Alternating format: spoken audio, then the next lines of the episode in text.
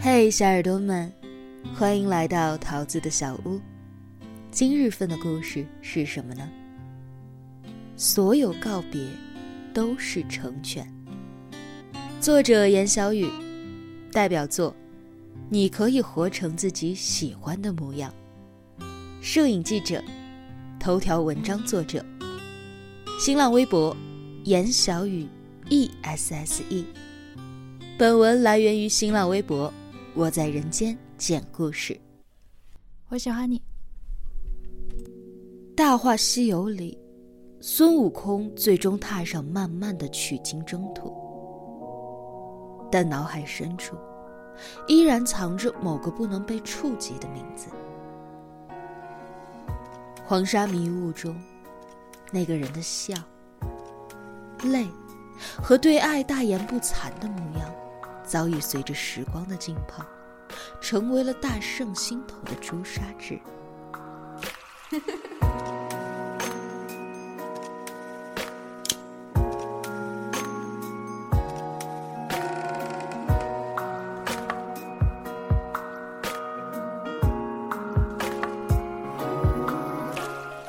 深夜食堂里的舞女，跟每一个男人谈恋爱时。都会不自觉地沾染上对方的习惯，等到分手之后，再努力地改掉。当我们在爱的时候，就已经开始告别了；而在我们真正选择告别之后，却被迫承担起了这个人的一部分，然后带着那些共同的特质，继续往前走。某种意义上，恋爱的的确确带给了我们二次生命。这完全取决于你们交往过程当中所渗透出的可吸收的情绪因子。所谓我们分开后，我活成了你的样子，并不难理解。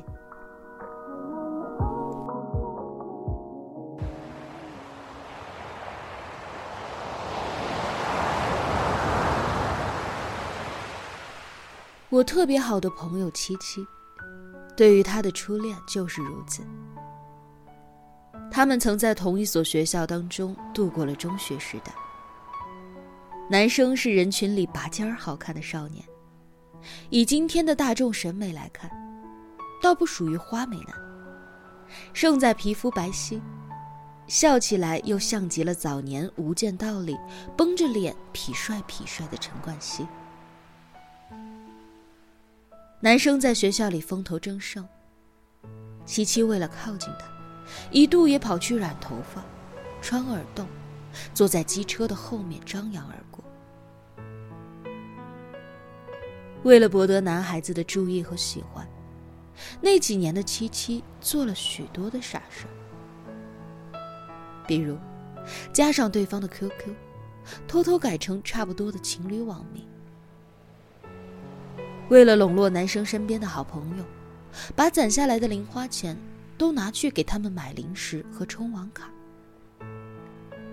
男生过生日的时候，他跑遍了整个城市，只为了买到一双对方曾无意提起的限量版球鞋。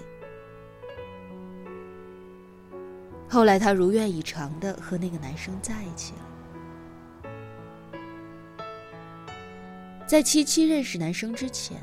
她是一个标准的文静女孩，喜欢读书，听陈绮贞，在速写本上画下素描入木三分，并不擅长交际。可谈恋爱之后，她开始跟着男生的喜好改变自己的生活习惯，听黑胶唱片，在盛夏的操场上拉着我们一起偷偷的喝啤酒。喜欢读的书也更加的多元化，整个人似乎比之前更要热烈一些。他们大概谈了几年的样子。分开之后，七七出国读书去了。在很长的一段时间里，我也没有机会再见到七七。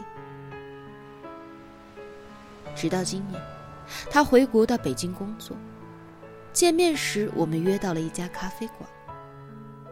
坐下来之后，我顺口点了两杯榛果拿铁，他却喊住服务员，换成了不加糖不加奶的美式。你从前不是无甜不欢的吗？嗯，我已经很久不吃甜品了，也不喝榛果拿铁了。不是为了减肥，只是好像自从和他分开以后，我就不再那么失甜了。西七补上这句话后，半天都没有吱声。我自然知道他口中的那个人是谁。但凡深爱，总难忘怀。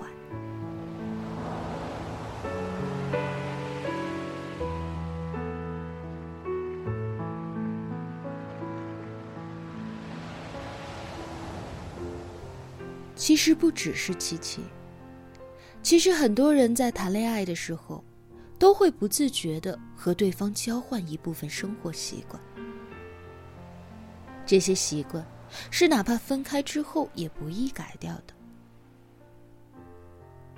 七七早已和那个男生分开多年，两个人平素里没有什么来往。要说还喜欢着，其实倒不记得。即使有几分牵挂，也不算浓烈。只是那些曾经陪伴我们走过一段路的人啊，总是会不经意的出现，在你点餐的时候，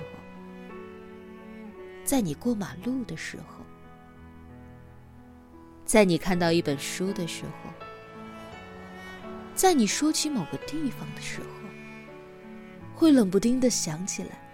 这个地方是和那个人约定好要去的。除了不再吃甜食，他还把从前最不喜欢看的科幻片，在离开对方之后，从早年德国的表现主义电影《大都会》，到近年来热映的《星际穿越》，通通刷了一个遍。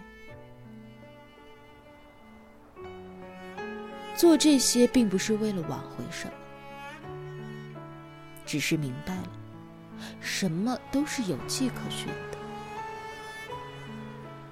每个人在这个世界上都不是孤零零存在的，我们爱过的人，都刻在了骨子里。